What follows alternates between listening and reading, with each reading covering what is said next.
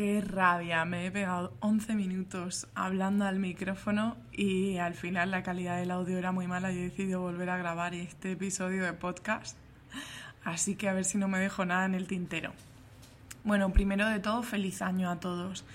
Y otra pregunta, ¿en qué momento del año se termina, se deja de decir feliz año? Supongo que ya, ya no son horas, pero bueno. Eh, bueno, nada, supongo que igual os lo habéis podido imaginar por el post que hice, por el meme, eh, no sé si estáis empezando a ver, pero eh, los memes los uso con bastante frecuencia. El de mi agenda esperando a que escriba mis propósitos de año nuevo. Y bueno, eh, este episodio barra audio, el, bueno, lo que voy a compartir con vosotros, he elegido el medio del podcast, el medio de solamente audio, porque creo que es hablar de un tema un poco más, más personal, más profundo y creo que, que siempre el vídeo estamos más atentos de la cámara, de mirar, de no mirar y, y bueno, pues he preferido probar a ver qué tal. Eh, Vamos a ver, lo primero de todo, que yo creo que con, el año nuevo ¿no? hice un poco la broma, ¿no? Todo el mundo se vuelve más productivo, todo el mundo se apunta al gimnasio, todo el mundo quiere empezar la dieta. Y yo creo que es un momento bueno para aprovechar un poco la energía, ¿no? De decir, venga, ahora me pongo con algo, ¿no? Aunque bueno, ya sabemos que, que nos podemos poner cualquier día de, del año, ¿no? Eso por un lado. Y por otro lado, eh, creo que en general vivimos en una sociedad donde hay muchísimo postureo, ¿no? Parece que todo el mundo es súper productivo, eh, que a todo el mundo le va genial, eh, que unas personas acaban de emprender y, bueno, es que les va de, eh, de maravilla absoluta. bueno, creo que esto está muy alejado de la realidad y sobre todo cuando te lanzas a ser emprendedor, eh, una vez me lo dijeron y lo repito todo el tiempo, las personas que, ya me escucháis o que me conocéis o alguno de, las, de los que sois, de las que sois mis clientes, estaréis ya aburrida de oírme decirlo, pero lo repito porque a mí me resultó bastante no revelador, porque ya lo sabes, pero sí fuerte decir, ostras, quiero tenerlo presente, ¿no? De esto no se trata de una carrera de velocidad, sino de aguante, ¿vale? Eh, y esto me lo digo yo a mí misma la primera, porque eh, el aguante, la paciencia, la constancia que tienes que tener eh, siendo autónomo, pues posiblemente no la tengas que tener tanto o a ese nivel en ningún otro lado paciencia, pero en el sentido eh, también de, ya no solamente con el mercado, sino contigo mismo también, porque ante todo somos personas y es que aquí parece que nos tratamos ya como máquinas. ¿no? Haz este curso y duplica tus ventas. Averigua cómo hice para, para pasar de dos cifras a cuatro cifras en mi negocio. Eh, joder, de verdad, no os creáis todo eso. Mira, os voy a dar el truco magistral, apuntaros, os lo estoy diciendo de verdad, truco magistral para emprender. ¿Estáis preparados? Mira, uno, tener un buen psicólogo o psicóloga o barra terapeuta. O sea, importantísimo. O sea, para mí ya me parece una herramienta y un profesional que tenemos que tener independientemente de si somos emprendedores o no, cuanto ni menos cuando te lanzas al mundo de emprender. ¿Vale? Sobre todo al principio, porque la incertidumbre es increíble y el acostumbrarte a esa incertidumbre es muy duro, ¿vale? Entonces, para que la carrera eh, sea de aguante y no de velocidad, eh, primero, de verdad os lo digo, mi consejo, eh, que tengáis a un buen profesional, terapeuta a vuestro lado, ¿vale? Segundo, y no es porque yo ofrezca estos servicios, pero es que es porque realmente lo creo y porque yo lo he hecho para mí, conmigo misma, a pesar de ser eh, eh, profesional del marketing. Es que contéis con un asesor o asesora eh, del mundo del marketing, del mundo de los negocios, que sepa ayudaros, que os pueda guiar, que os pueda ayudar a definir vuestra propuesta de valor bien, a plantear una estrategia de comunicación que tenga sentido común, que no, que no suponga eh, agobio de que no podáis afrontarla bien económicamente o bien eh, por mm, porque vuestro tiempo no da para más. O sea, eso es clave también, ¿vale? Porque obviamente em, con un presupuesto de, mira, no te voy a decir mucho, pero de 50.000 euros al año, pues yo también te hago un plan de comunicación, ¿vale? Pero con un presupuesto que tenemos los emprendedores, que es prácticamente cero, eh, pues ahí entran muchísimas más cosas en juego y que no eh, todo el mundo es capaz de, poder ayudar en este sentido. Eh, tanto el tema de la asesoría como el tema de la psicología, para mí es un tema, ambos os lo digo, de verdad, súper importante y que tienen que ir a la par. O sea, yo creo que hay que verlos como ya os lo digo, como, como un recurso más vuestro, ¿vale? Sobre todo porque, bueno, hice, hice un post en mi blog, eh, al principio fue en LinkedIn, ahora ya está en mi blog de mi página web. Eh, hice un post que hablaba de no tengo dinero, ¿no? Ahora solamente tengo para hacerme la página web. Y perdonad que os diga, pero eso es un error porque muchas veces eh, nos metemos en el círculo vicioso de pensar en que es que lo primero para tener mi negocio es tener mi página web y lo segundo abrirme un perfil de redes sociales en todos los canales. Y luego y no. Eh, han habido un montón de emprendedores que he tenido por primera vez o que he tenido esta conversación en el que hablando con ellos, detectando su propuesta de valor, de qué es lo que se diferencian de su competencia, nos hemos centrado, por ejemplo, en primero definir un buen plan comercial, un buen ataque comercial en LinkedIn, eh, empezando por su red de contactos y luego la web ya vendrá. Eh, ¿Me entendéis? Hay veces que no es tan urgente eh, la web o el abrirte canal en todas las redes sociales. Hay veces que tampoco tiene ningún sentido porque a lo mejor tu público no está ahí. Entonces, y ahí lo que estás haciendo encima es triplicarte el trabajo, porque no es el mismo tipo de contenido dirigirte a un podcast que a un Instagram, que a un Facebook. Eh, o sea, no es lo mismo, ¿vale? Y yo además, o sea, lo estoy experimentando también, o sea, que os hablo también con uso de, razón. Em, más cosas que os puedo decir con respecto a este tema. Em, pues que eso, que por ejemplo, no nos centremos en, en, ponernos ahí objetivos que, que, que, a lo mejor no tienen sentido. Os voy a poner, me pongo otra vez de ejemplo. Yo he tardado un año en lanzar mi página web. Eh, porque me he pegado un año, pues eh, investigando, eh, llevando a unos tipos de clientes, llevando a otros, viendo qué cosas me gustaban más, qué cosas me gustaban menos, cómo enfocaba un servicio, cómo enfocaba otro. Y he tardado un año en sacar mi web y no pasa absolutamente nada, de verdad, nada, de nada, de nada. Eh, el coste os aseguro que os lo podéis permitir.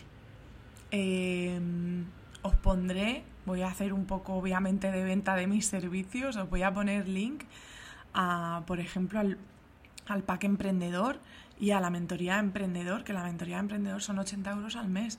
Jolines, 80 euros al mes es el gimnasio. Si quieres empezar un proyecto y no tienes ese dinero para emprender, para plantar unas buenas bases, de tener un modelo de negocio potente, de tener tu propuesta de valor súper clara, definida y de poder ayudarte a encauzar un poco tu ataque comercial, eh, pues, pues no lo sé, pero, pero lo siento, pero lo voy a dudar un poco de, de la viabilidad, ¿vale? Eh, bueno, igual he sido un poco dura ahí, pero no sé si me entendéis. Espero que sí. Eh, no quiero decir con esto que tiréis la toalla en emprender, en absoluto. O sea, yo creo que tenemos que emprender todo el mundo, todo el mundo que queramos tenemos que emprender. Pero vamos a emprender bien. Que no vendan la moto de que esto es súper fácil y de que todo el mundo lo logra y de que es cuestión de tiempo, ¿vale? Porque no es así. Entonces lo que también me da pena es gente que invierte un montón de dinero, todos sus ahorros, todo su tiempo, su todo, y luego se lleva una leche como Dios. Y ya no solo la leche, sino que encima se queda sin un duro que, que, que le ha costado la vida ahorrarlo. Entonces, no estoy diciendo que no se emprenda, simplemente que se emprenda con cabeza, ¿vale? Y que os apoyéis en buenos profesionales que tengáis a vuestro lado y que os ayuden a definir bien vuestra propuesta de valor. Vuelvo otra vez a, la misma, ¿no? Que la propuesta de valor no es otra cosa más que por qué una persona te va a comprar a ti y no, te, y no va a comprar al otro. O sea, esto es lo que es. Vale, y ya soltado todo este rollo de 10 minutos y 20 segundos aquí de, de lo que pienso sobre todo este tema, eh, os confieso que uno de mis retos para este año es leer más y mejorar mi constancia. Eso, otra cosa importante, que no os penséis que todas las personas que nos atrevemos a coger a un micrófono y comunicar cómo hacemos las cosas o que os demos consejos, es que lo tenemos todo irvanado a la perfección, ni de broma, ¿vale? Que aquí no hay nadie perfecto, aquí nos encontramos todos eh, investigando, intentando encontrar cuál es nuestra mejor manera eh, y cómo podemos ayudar, pero no os penséis eh, que esto es otra cosa también que me fastidia bastante de, todo este el mundo del, del, marketing y de la asesoría, que es que parece que, que, todos los asesores son perfectos. No, no, no. O sea, al menos yo no lo soy y no tengo ningún problema en decirlo. Eh, que nosotros también nos encontramos. Yo, desde luego, me encuentro totalmente inmersa en, en, seguir aprendiendo, en mejorar, y hay cosas que a mis clientes les aconsejo de maravilla y me lo agradecen y les va fenomenal, y sin embargo, aplicármelo a mí me cuesta mucho. O sea que, vale, dicho esto, que me enrollo, os voy a aconsejar cuatro libros que me gustan mucho, que tienen, eh, uno de ellos no me lo he empezado a leer, pero por la persona que me lo ha aconsejado, que es ni más ni menos que mi pareja, pues eh, lo tengo que aconsejar. Este libro se llama Atomic Habits. Eh, hábitos atómicos, traducción en español, es de James Clear. Os lo pondré también en, el, en la descripción de, de, este podcast. Em, bueno, pues hábitos atómicos. Eh, me han hablado muy bien. Por lo que he leído en la contraportada, tiene una pinta muy buena también. Así que tengo muchísimas ganas de empezar a leérmelo. Ya os iré contando, pero bueno, aconsejable para si queremos mejorar hábitos, una opción que parece bastante buena. Otro que estoy a punto de acabármelo, que me encanta, o sea, me ha encantado este libro. Solamente por el título ya vais a entender por qué yo soy tan fan, y es que el título es El sutil arte de que casi todo te importe una mierda. Así tal cual, ¿eh? El sutil arte de que casi todo te importe una mierda. Este libro es de Mark Manson. Eh, es un libro muy fácil de leer.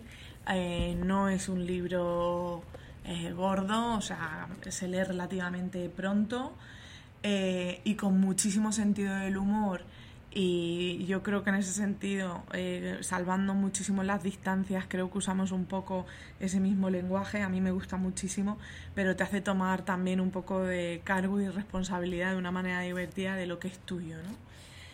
Em, otro, eh, bueno, perdón, antes de pasar, si este libro eh, lo encontráis, si habláis inglés, creo que os aconsejo que os lo compréis en inglés eh, porque eh, la traducción en el español, a pesar de que sea la edición número 11, no me parece muy buena. El título en inglés es The Subtle Art of Not Giving a Fuck. ¿Vale? An Alternative Approach to Happiness and Success. Mark Manson. Repito el, el este. Es que, es que me meo con el título solamente. Vale, otro más. Getting the Right Work Done. Eh, Harvard Business Review esto es una guía, es una guía súper práctica. Eh, yo la tengo en inglés, la verdad es que no sé si esta eh, colección de libros de Harvard Business Review está en, español. Eh, si habláis inglés, inglés, inglés, inglés, os lo aconsejo porque me parece una guía súper práctica con ejemplos muy realistas de cosas que podemos poner en acción ya.